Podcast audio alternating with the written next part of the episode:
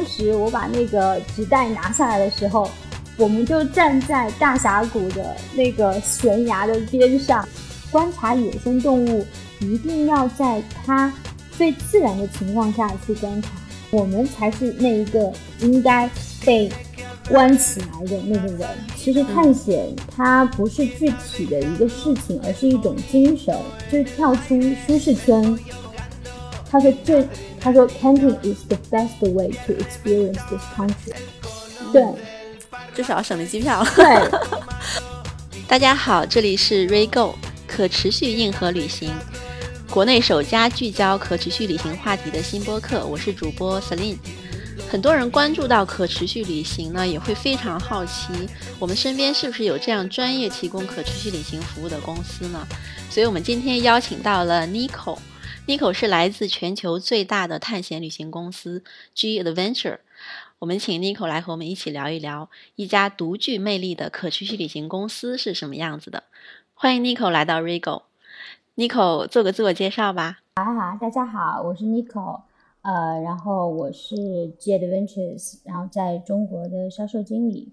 呃，我在这家公司目前已经是第九年了。所以也是经历了，对我是经历了从领队，然后到领队培训，然后从一六年的时候，就是公司想要开发国内市场，然后我就从前线转移到了啊销售岗位，然后一直到现在，所以今天也是很高兴在这里可以跟大家分享一些啊这么多年我在这家。嗯，就是探险旅游公司一些经历和一些有用的关于可持续性旅游发展，能够给大家 share 的一些东西。嗯，我们听到 G Adventures 就会觉得说它是一家专门做探险的旅行公司。那所以就是啊，公司在制定所有的这条这些旅行线路的时候，是不是都会着眼于探险呢？还是说这个探险它其实有更多的含义？对，其实不是的，因为我们在翻译 adventures 这个单词的时候，可能就是比较狭义的理解，就是探险。嗯，所以大家在聊到 G adventures 的时候，就不了解的人，可能他第一反应就会觉得，那这家公司是不是就是从事于一些，呃，像什么？蹦极呀、跳伞呀、潜水呀，这些其实探险它不是具体的一个事情，而是一种精神。就嗯嗯，对我的理解就是，就是跳出舒适圈，就是跟一些传统旅游不一样的这些更有探险精神的活动，就包括比如说你可能在国内，你可能。很喜欢吃中餐，但是你到了国外，你愿意去尝试一下路边摊，或者你在国内就是，嗯，就就是一个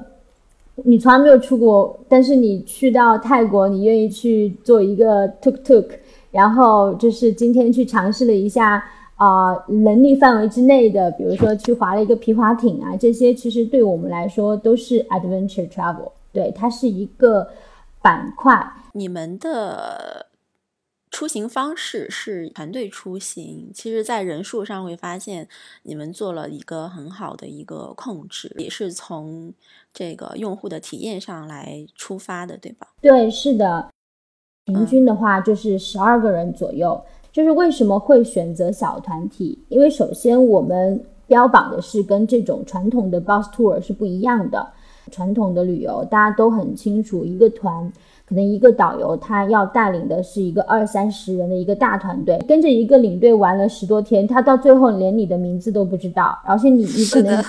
连你的领队你可能就知道他叫王导或者说叫小胡，嗯嗯，对，就变成了呃王导跟一二三四五六七编号之间的关系。对对对，所以这个真的就呃，这个不是我们想要的，就是但因为我自己有做过领队培训，所以我们在跟领队做培训的第一堂课就会知道，就是 Why is G，我们要让领队自己觉得有认同感，那么他才会更加用心的去服务，因为不会说把客人当成一个一个就是简单的一个工作，或者说这个是我的工作，这是我赚钱的一个目的，然后。就更多有这样的交流，在行程的设计上面，我们是会根据客人他在现在的出行方式和预判他未来几年的出行方式，把它进行一个分类。比如说，如果说一个年轻的一个背包客，他现在在 Jet Adventure，他选择了一款我们叫十八到三十九岁系列的这个产品。这个产品的特点呢，就是都是年轻人，它是唯一一个有年龄限制的一个行程。这个系列的话，因为我们考虑到是给比较可能有 budget tour 的这些需要的客人来设计的，所以它的价钱相对于其他的行程就会便宜一些。同时，这些年轻人可能他们有一些 gap year，或者说他们就是在工作的间隙想要放松一下，所以他们的时间在时间上面的要求没有那么高，所以你会看到我们最长最长有这种。七十多天穿穿越整个南美，或者说五十三天穿越整个北美，但当然这个是好几段行程拼在一起的，所以这个你就会从我们的这种年轻人系列里面就会看到，他们可以选择七十多天全部跟着 J Adventure 玩，然后也有可能就是在中间的一部分，呃十天左右，他选择一个跟团，但是后面。这十多天，他可能选择自己一个人玩，所以这样就嗯，我们也是通过这种方式来对客人进行一个分类，确保他们就是正确的选择自己想要去的合适的路线。我们叫啊，put the right person on the right tour。嗯，听起来就是做的这个细化还是非常的就是到位的。那在这些所有的产品线的背后，有没有这样一套最底层的设计逻辑？怎么样让像当地人一样去旅行？这个是一直是我们想要做的一个很大的一个特点。National Graphic 是我们最 high end 的一个产品，然后我们用的是四星级酒店，我们最多就是最高档的线路，我们只会用到当地的四星。这其实是有原因的，可以选择更多这种 local 的一些资源，比如说 local restaurant，比如说 local hotel，因为很多五星级酒店，大家不知道有没有发现，包括希尔顿、包括喜来登、包括这些酒店，他们其实都是连锁酒店。也就是说，你可能去到了越南的岘港一个小镇，但是你住的酒店是香格里拉。但香格里拉它可能是一家新加坡的公司，所以说这个钱其实并不是真正的流入到了当地。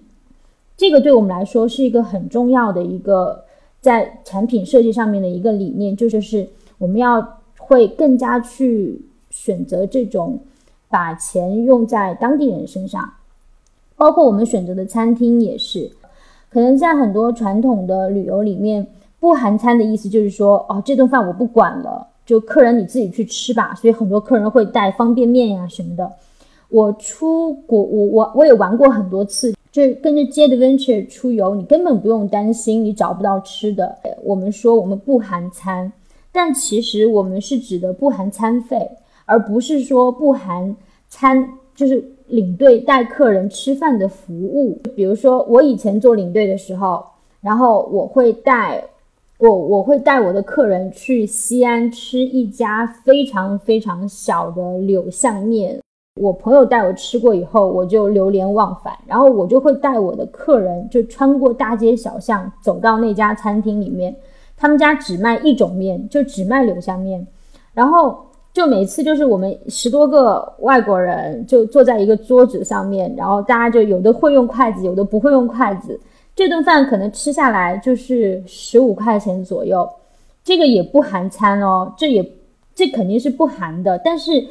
含的是我带他们走过大街小巷，然后去到这个地方的服务，就是我们会把更多的选择权交给客人。你今天想吃沙拉，那你就点沙拉；你这顿饭想吃牛排，那你就吃牛排。然后我再你再拿着菜单自己点，吃完以后自己付钱。就这样是一个对于我们来说的啊，我觉得更加体现这种 local travel 的一个比较重要的特点吧。给到你体验最深的一次旅行是哪一次呢？就是有从里面看到对你震撼比较大的，然后说，哎，原来旅行还可以这么玩。我觉得从风光来讲，从自然风光来讲，我觉得没有任何一个行程可以媲美南极的行程，因为真的是太美了。对，当时我们在皮划艇上面，就是领队他关掉引擎，我们就静静的在那个海上飘着，周围可能有二十多头座头鲸，然后不停的在那边喷水、喷气、游泳，然后当时那个场面真的是很震撼。嗯，但是。虽然我会聊到这个，但其实在我内心深处，我觉得对我震撼最大的，其实是我美西的旅行啊。就是大家一想到美国，可能就想到什么拉斯维加斯，然后洛杉矶、加利福尼亚的阳光。但我当时，嗯，是去的是美西的一个 camping 的一个行程，就是我在去，那是我第一次去美国，我嗯之前从来没有。Camping 过，也从来没有去过美国，所以我的同事，当时我在 Jet Ventures 的同事，他们他就问我，他说：“Nico，你以前有 camping 过吗？”我说没有。他说：“哇，那你运气真好，你第一次的 camping tour 就在美国。”我说：“有什么不一样吗？”然后他当时跟我说了一句话，就让我的期望值非常高。他说：“他说这，他说 camping is the best way to experience this country。”这是体验这个国家最好的一种方式，所以当时我就什么都没有，我就一个小白，我拉了一个行李箱，你知道吗？就是如果我再做一次的话，我真的不会拉行李箱。然后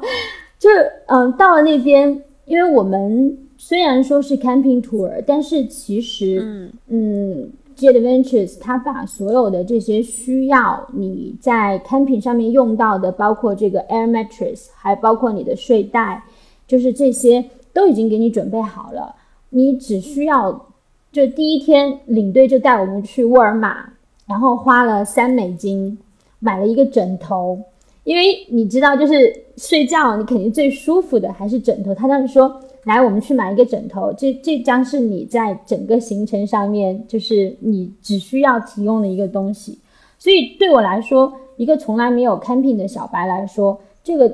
对完全没有任何的压力。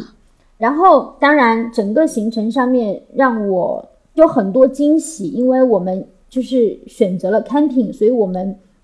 睡遍了美西的各大国家公园。就是很多人也会去大峡谷，就科罗拉多拉多大峡谷，但是很少有人会睡在科罗拉多大峡谷，也很也有很多人去优胜美地，但是我我我身边的朋友里面没有人说啊，我是晚上是睡在优胜美地公园。哇，就是我后来有看到我同事发了一个照片，他们早上起来，然后有一个鹿，有一只鹿就过来叼他的那个。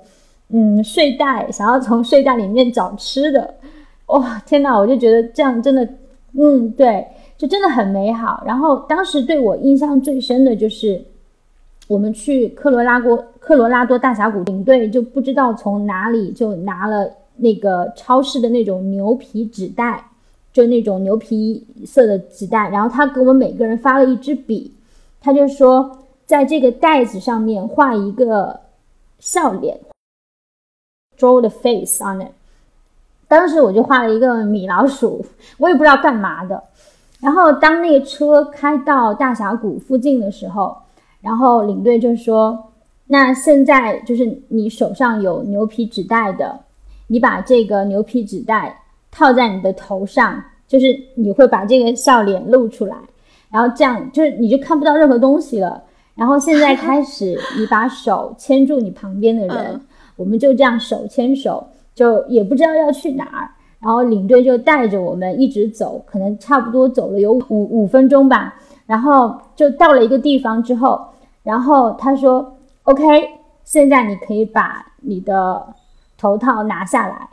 然后当时我把那个纸袋拿下来的时候，我们就站在大峡谷的那个悬崖的边，讲到这个地方我都会起鸡皮疙瘩。然后大峡谷就在我面就在我面前，我就觉得，首先这个方式是我自己一辈子都想不到的。然后，对，然后就，不管是我在国内哪一个论坛上面去找这种自由行的攻略，都不会告诉我啊，你有这样的一个方法，这一定是领队他自己总结出来的最棒的一种带给客人的体验。没错。对，所以其实你看，大家其实现在都喜欢说，哎，我觉得自由行可以体验到更多不一样的东西。当然，自由行和出团游它有自己相对比较自由的部分。可是，如果说能够碰到像这样一个这么有创意的一个领队，其实我觉得相对自由行来说，还是蛮值得的。对，我会就是这一次的体验会让我觉得，就是在自由行和跟团游中间，其实我们有一有一个这样的一个选择，就是你不用像传统跟团游一样上车睡觉、下车撒尿，也不用那么辛苦的去一个人找攻略。而且对于攻略这件事情，我一直觉得就是。不管你是多么努力的去做功课，首先它会耗费你很多时间，让你减少对目的地的一些期待值。其次就是，不管你在哪一个平台，国内的平台上面找的攻略，你跳脱不了一个很关键的因素，就是这些攻略都是中国人写的。也就是说，这些你去到的餐厅，或者说你去到的地方。其实很有可能并不是当地人喜欢相当重要。其实，在呃国内有有一很多他们在做这个，嗯，比如对环境比较友好的一些公旅行公司，他们可能也会呃给自己贴一个比如生态旅游啊这样子的标签。Jet Venture 的这条这些旅行线路，它也其中也会包括比如环境友好，对，那但是并没有把自己贴上这么一个。嗯，生态旅游的，比如这样子的标签。嗯，对，是的，就是其实，呃，我觉得贴标签这个事情是，可能是想要跟大众强调一些东西，但对于我们来说，对生态旅游已经不是我们需要跟大众强调的一些东西，因为它本身就在我们的这个基因里面。首先是一七年开始，我们跟美国的国家地理，我们会有这样一个国家地理的系列。目前全球我们有八十条线路，也是覆盖到呃全球各个地方，跟更偏向于环境和人文。那除此之外呢，一八年我们又开始了和珍妮古道尔博士，我们跟他的 Institute 也有一些合作，所以我们就有了我们的。珍妮古道尔系列，然后它其实虽然它不是一个 travel style，但是它有点像，嗯，比如说一本书，然后它上面会贴上一个呃纽约时代 top sell 或者怎么怎么样，它会是一个 collection，就是我们在全球有二十多条线路，就是是珍妮古道尔。就是呃，学院他们从我们所全球所有的线路里面选择出来的这些线路是非常跟动物相关的。然后，嗯，在当然这部分的呃形成的一些收入，还有部分的嗯 Planetara 的这些项目，我们就会把它呃，就是通过这种合作和募捐的方式。支持到珍妮古道尔学院，让他们在动物保护上面，呃，有更好的一些作为啊！终于要聊到 Plantera 了，我太喜欢你们的 Plantera 在做的事情了。我觉得 Plantera 在做的就是可以充分满足到大家这个你刚说的这种成就感。大家如果有问到说，嗯，那为什么 Jet Venture 跟其他的公司不一样？在我们的基因里面有很重要的一点就是 Planetara。那 Planetara 呢？它是我们公司的一个嗯公益项目吧，就是嗯，它不是一个 charity，然后它也不是一个单纯的 donation，它是一个基于 Jet Venture 的这个旅游业务，然后我们来创造的一个项目。嗯，从二零零三年开始，我们开始在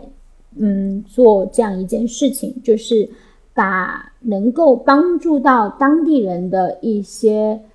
呃跟旅游相关的一些产业融入到我们的行程当中。所以为什么一定是要跟旅游相关的？因为旅游无无外无外就是吃住行娱乐这几个方面，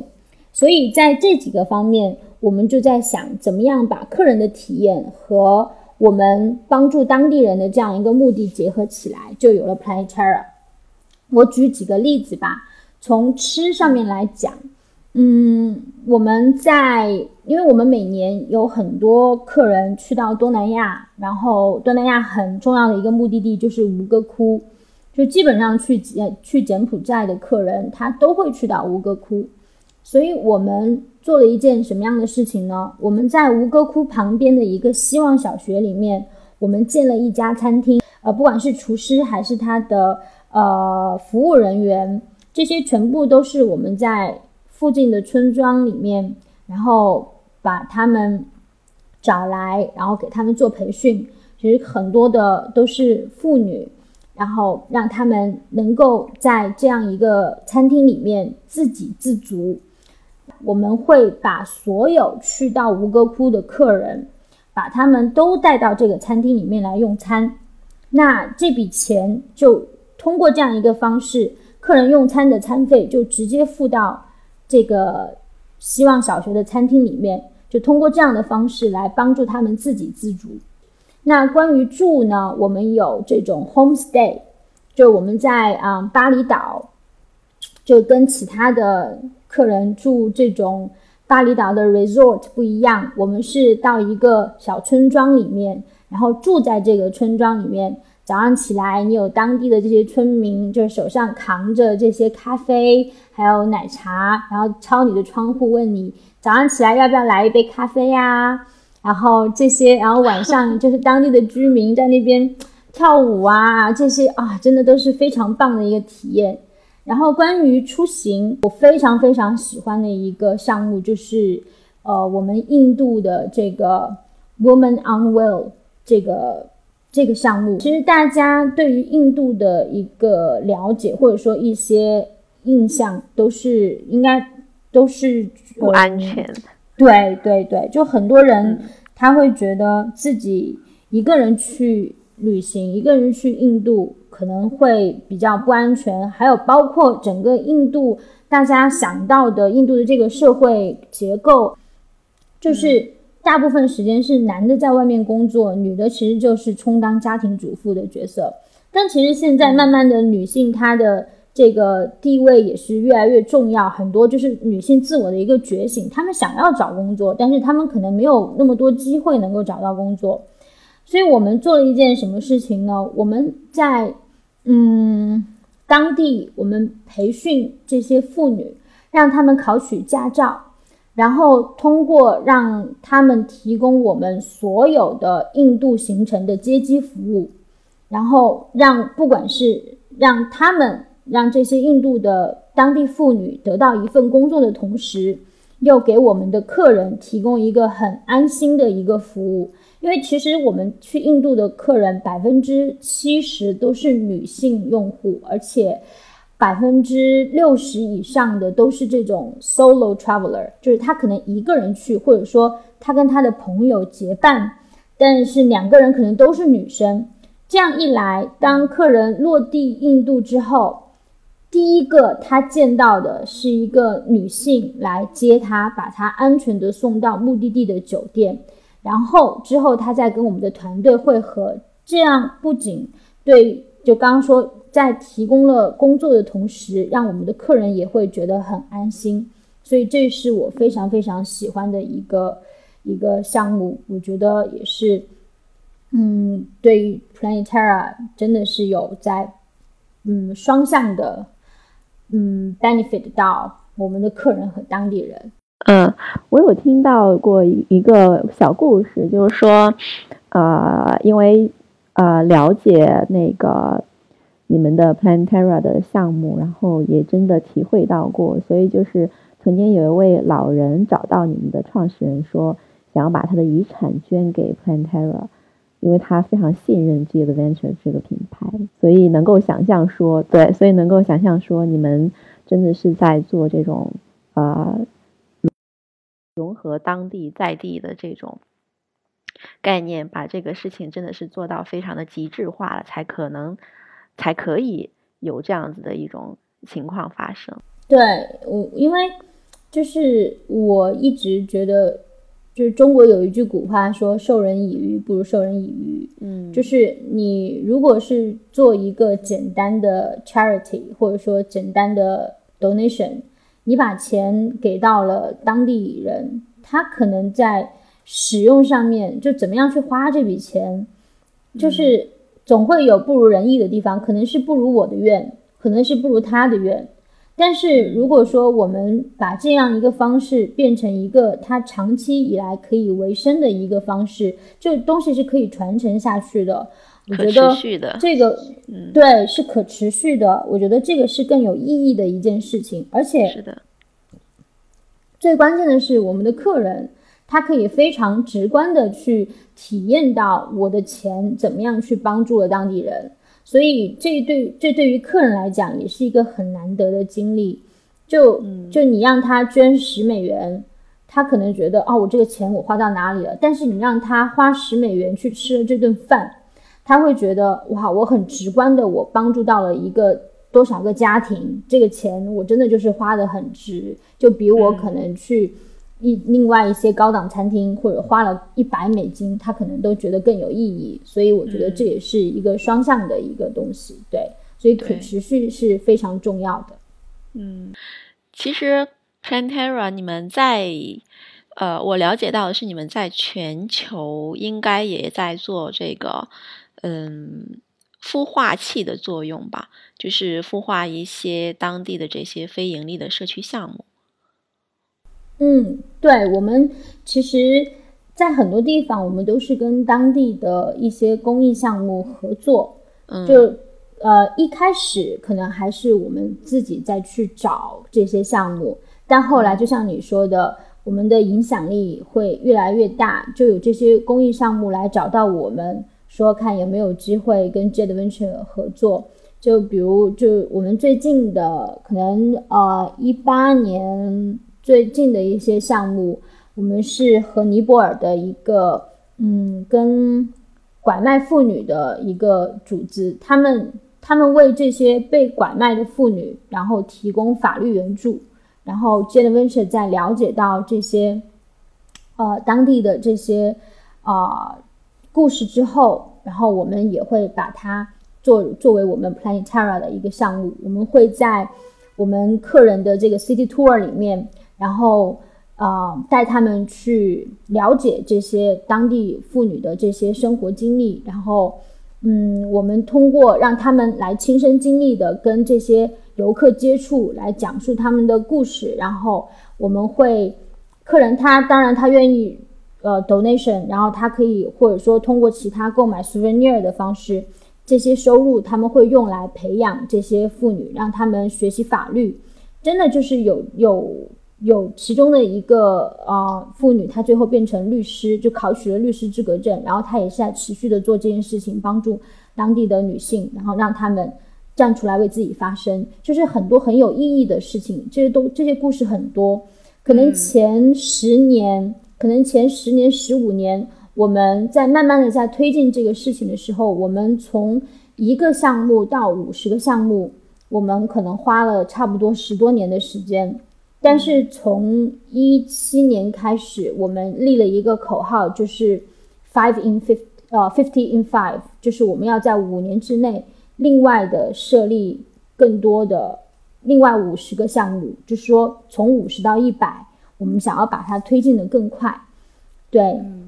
所以这也是我们想要把可持续性这样的，因为 Planetara 真的就是 Jet Venture 的一个。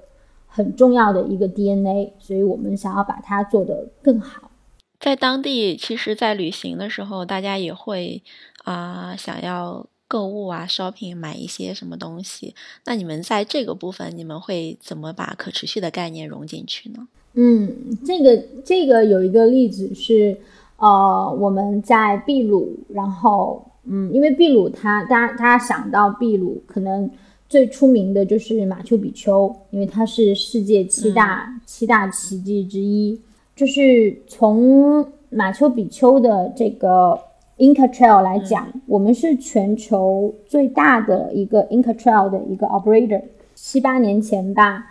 然后 Bruce 就是我们的 CEO，我们的创始人，他在这个小村庄里面，他给这个小村庄带去了两只羊驼。那就从这两只羊驼开始，我们就决定要做这个 Planetara 的这个项目，因为在当地就是这种通过羊驼的传统纺织技术，其实已经慢慢的越来越少。而且因为山里的人都想出去，都想进城工作，所以留在山里的这些妇女，她们其实没有什么嗯更多的技能，就除了这种传统的纺织技能。所以我们就从这两只羊驼开始，我们慢慢的把客人带到这个地方，然后让他们让这些妇女在展示他们传统的纺织技术的同时，然后我们给客人这些。呃，教育的一些机会，让他们学习，同时通过购买这种 souvenir，然后羊驼织品，啊，这样一个方式互动的方式。现在就是一七年的时候，我有去拜访这个小村庄，当时让我非常震撼的是，这样一个小地方已经从当时的什么都没有，已经发展成一个七百人的小村庄，而且特别激动的是，在就是一七年的时候。这个地方有了第一所小学，就是就是因为大家慢慢慢慢的在往这个地方聚集，所以当时村里通了第一次通了 WiFi，然后就啊，当时听到这个故事，我就觉得很很很激动，你知道吧？真的觉得很自豪，就觉得自己在做一件有意义的事情。觉得他们会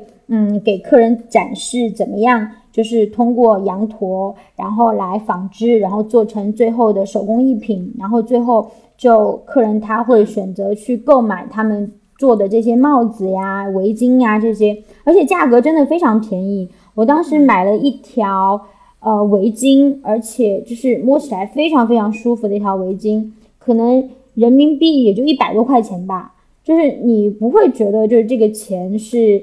呃，就是你，你当然我拿回来送送亲朋好友啊，这些我也觉得就倍儿有面子，然后花费也不是特别高的那种，而且也还特别有意义，所以就就是通过一家旅游公司能够供养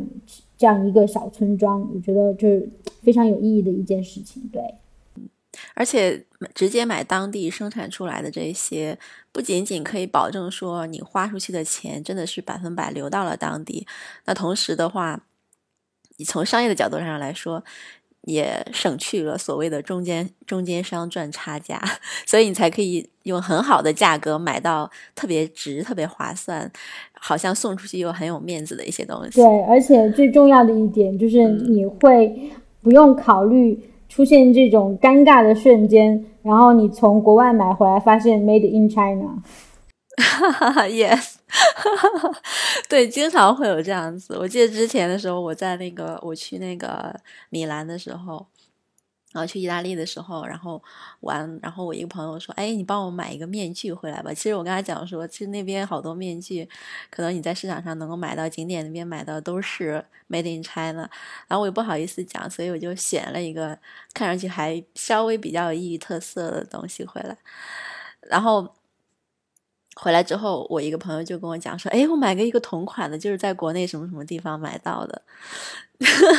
就是就是会觉得有一点点尴尬，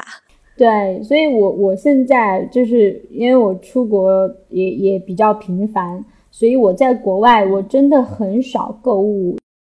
我会买一些，因为我自己很喜欢做饭，所以我会买一些就是很奇特的一些调料。然后就是这些，对这些我，买调料也是我的爱好之一。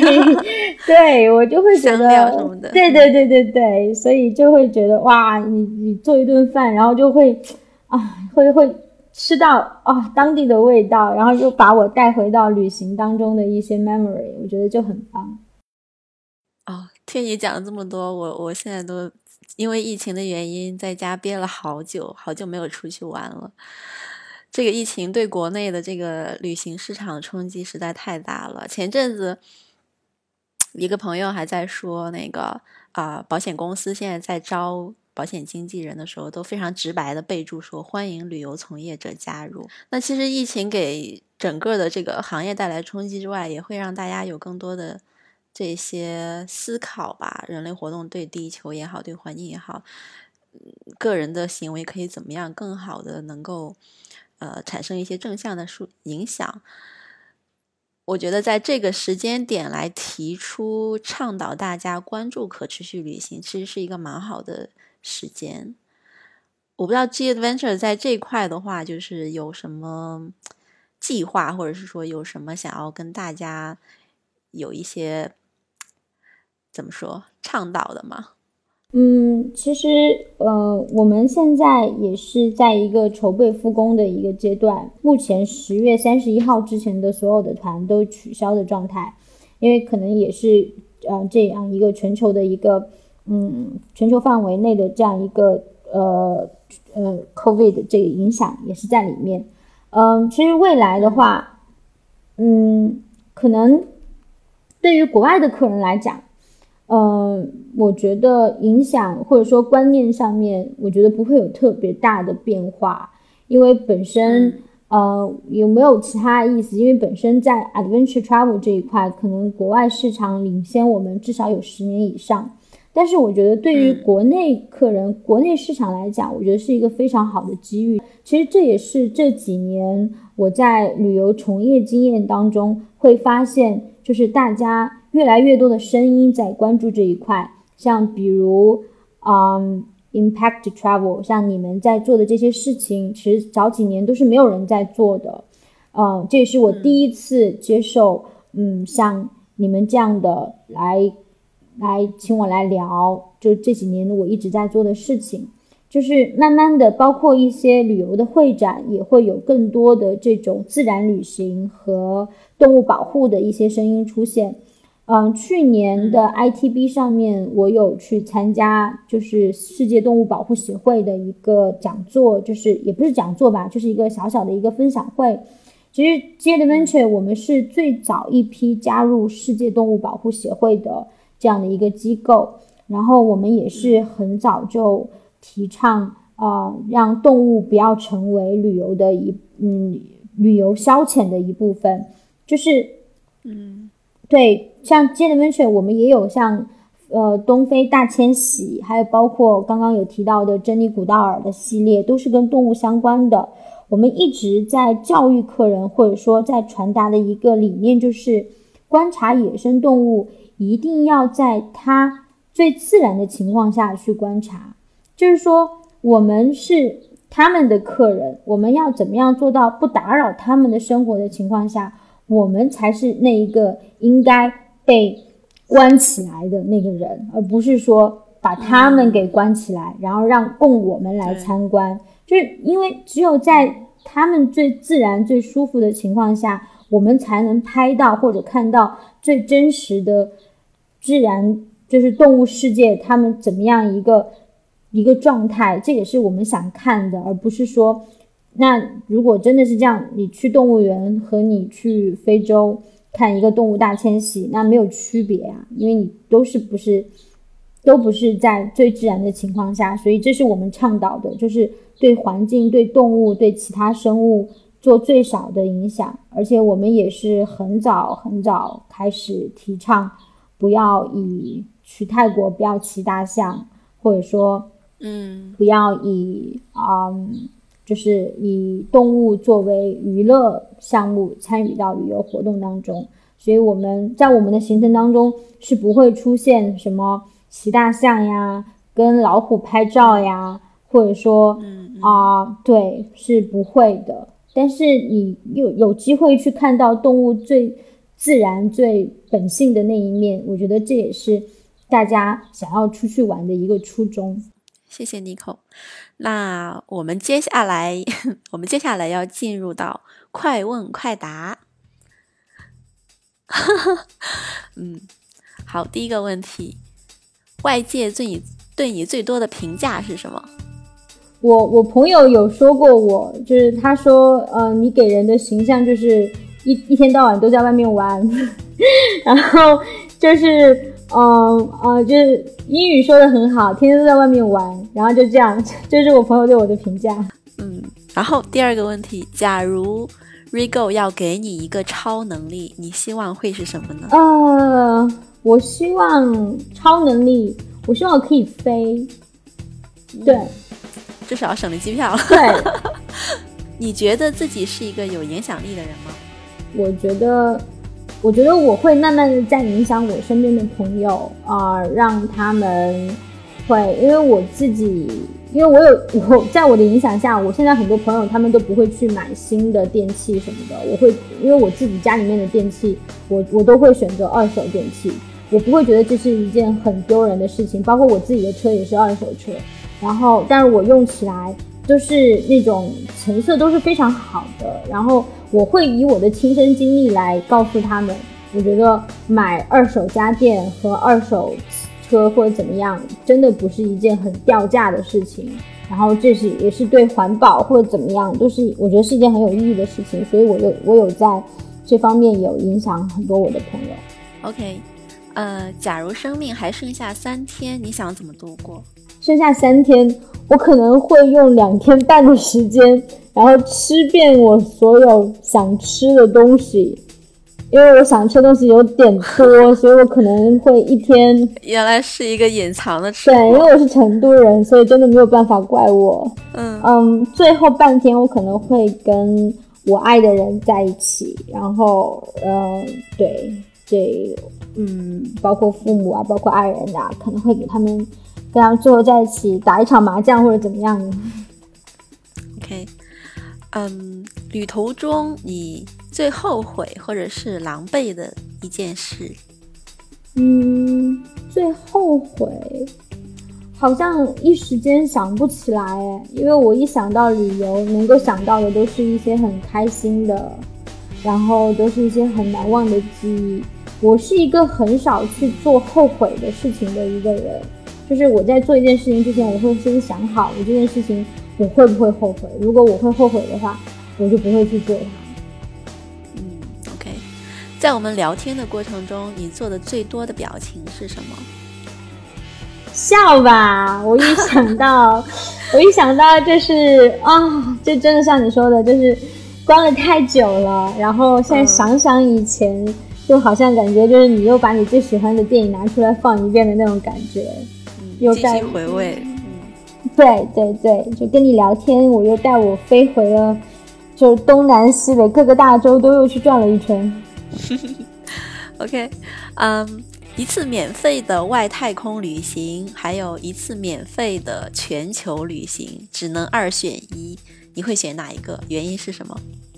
我会选全球旅行。嗯，因为我觉得。因为我觉得我们的地球已经够美丽了，我还没有来得及看看尽它的美丽，所以我还不 care 外太空的事情。就是，对，像 Jade Venture 的我们的 slogan，我们的新 slogan 是 Our world deserve more you。所以其实这也是我选择的原因，就是这个星球希望更多。就我们出去看看它，就是我们看了它之后，我们才知道怎么去保护它。所以我会选择全球旅行。嗯，好，非常感谢 Nico 今天这么精彩的分享啊！我本人听的也是非常心痒痒，加上疫情在家关了这么久，我真的是很想出去玩。那收听到这次节目的小伙伴们，大家有没有？摩拳擦掌，开始脚痒痒的，想要跟着我们一起去玩耍。大家可以关注啊 Jade Venture，然后呢，继续 follow 我们的 Rego 可持续硬核旅行，就可以听到我们还会带给哪些好玩的东西给到大家来听。那我们今天就到这里吧，谢谢 Nico，再见啊。嗯，好的，谢谢 Celine，好，拜拜，拜拜。